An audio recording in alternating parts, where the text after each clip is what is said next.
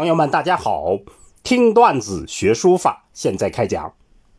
上次我们讲了《寒山肘谈》里面的段子，学书先学篆隶。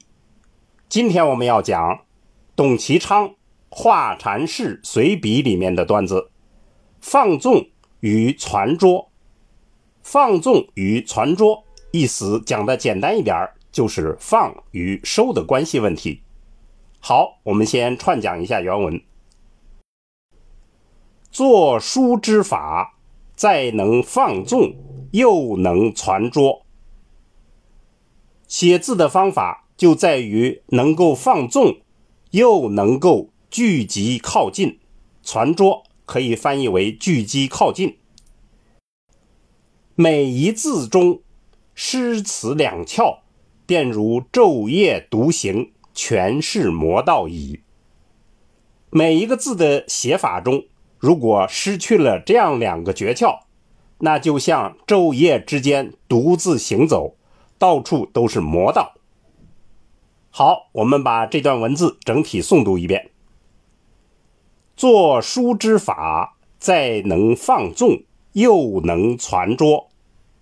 每一字中，诗词两窍。便如昼夜独行，全是魔道矣。好，下来我们做一个解析。历代书家的探索表明，书法有一种共通之道。道内的争执是个性化的差异所致，而道外假装成道内，装神弄鬼，就被骂作野狐禅。这是个佛教禅宗的说法。董其昌用它来指责那些歪门邪道。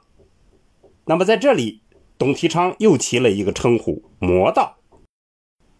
董其昌指出，做书之法，如果失去了放纵与传拙这样两个诀窍，就一定进入魔道。这样看来，放纵与传拙是非常重大的规则，属于我们所说的共通之道中的范畴。我们且全面推测一二。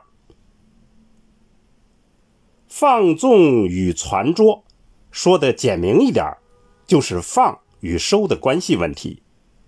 书法的要素一般包括笔法、字法和章法三个方面。笔法中，入笔、收笔和行笔，此中是否可以贯彻放纵与传拙的规则呢？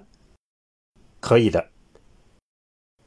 字法中，字形、字体、结构等等，是否可以遵从放纵与传拙的规矩呢？也是可以的。再说章法，字的行与列的布局，是否也可以讲究放纵与传拙？还是可以的。